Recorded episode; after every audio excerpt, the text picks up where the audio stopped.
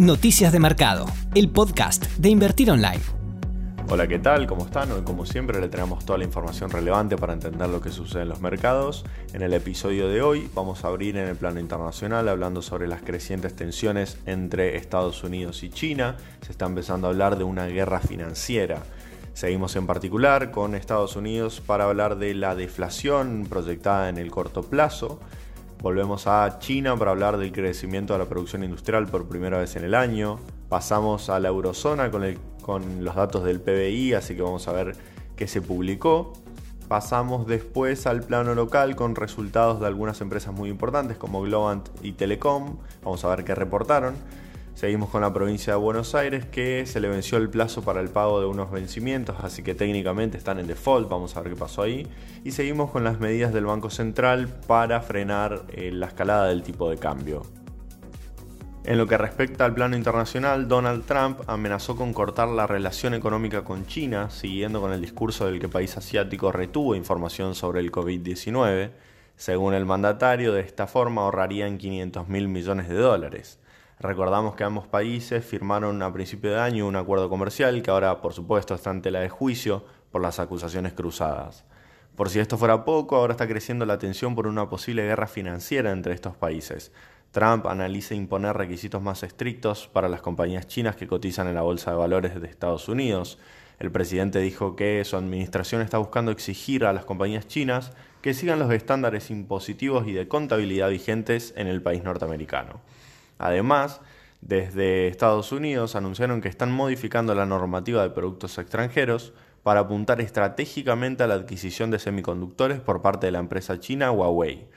De darse esto, el país asiático podría activar lo que denomina lista de entidades no confiables para restringir e investigar sus operaciones con empresas como Apple, Cisco, Qualcomm y Boeing. Siguiendo con las novedades de Estados Unidos, los economistas empezaron a hacer proyecciones que apuntan a un breve periodo de deflación en el país a causa de la caída de los precios de las importaciones, que bajaron un 2.6% en abril, su mayor caída desde el 2015, mientras que el precio de las exportaciones cayó un 3,3%.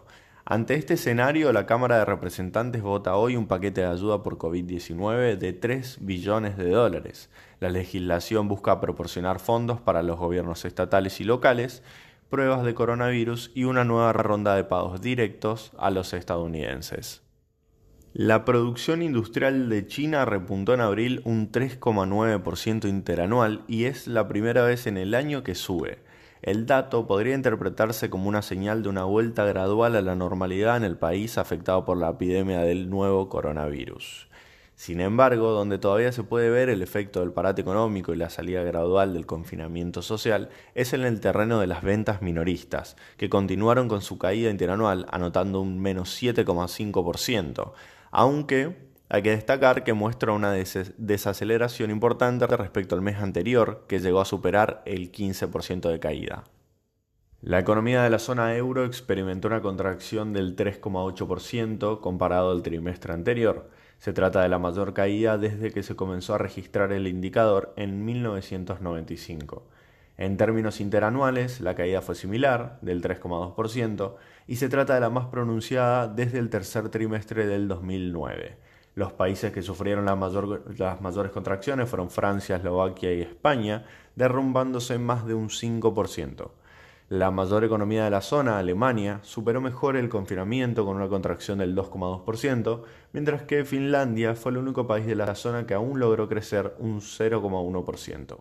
En el plano corporativo internacional, Petrobras o PBR reportó pérdidas por más de 8 mil millones de dólares para el primer trimestre del 2020, que es más que toda la ganancia que produjo la compañía en el 2019.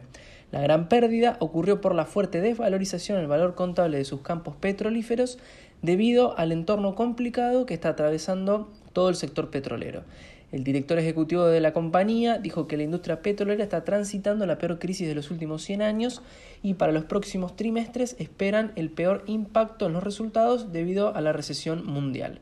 En cuanto a las empresas argentinas, Globant, compañía que se dedica al desarrollo de software y también considerada como uno de los unicornios argentinos, reportó ganancias por más de 13 mil millones de dólares en el primer trimestre del 2020, registrando un incremento de casi 9% con respecto a los primeros tres meses del 2019. Los ingresos de la compañía aumentaron más de un 30% interanualmente y la ganancia por acción fue de 64 centavos de dólar, superior al estimado por el mercado. De todas maneras, a pesar de estos buenos resultados, la compañía se abstuvo de hacer proyecciones para todo el 2020 por la poca precisión que genera la incertidumbre del coronavirus. Otra novedad que nos trajo Globant es que lanzarán un nuevo segmento de negocio que se, llamará Life Sciences Studio con el objetivo de aplicar tecnología a desarrollos en el campo de la biología para la industria de salud, agricultura y farmacéutica. Telecom ganó casi un 40% más en el primer trimestre comparado con la ganancia expresada por inflación del primer trimestre del 2019. Este gran incremento en los resultados se produjo por una reducción en los costos operativos y ganancias por diferencias de cambio.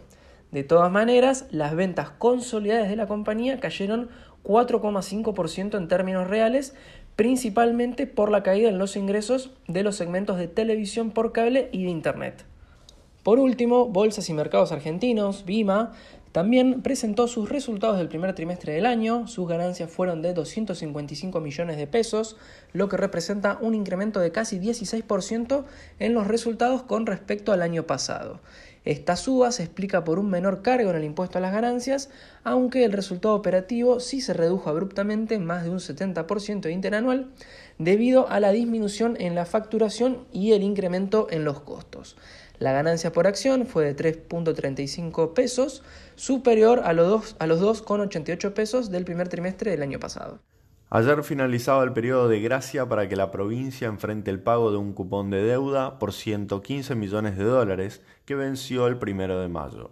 Ante esta situación, Buenos Aires sigue negociando con los acreedores hasta el 26 de mayo, pero ya en situación de default. Desde el gobierno de Kisilov contestaron a los acreedores que actúen de buena fe y presenten una contrapropuesta. Mientras tanto, desde el principal fondo que tiene deuda de la provincia, anticiparon que un incumplimiento del vencimiento agravaría más la situación financiera de Buenos Aires y la condición general de incertidumbre económica. Lo particular del caso es que no hubo una reacción negativa de parte del mercado, consideramos que ya lo estaban descontando, si miramos los datos, no se ve un impacto en la cotización de los bonos de la provincia. El riesgo país cae más de un 6% por debajo de la línea de los 3.000 puntos. Y en paralelo podemos también decir que el dólar recontado con liquidación cae casi un 2%.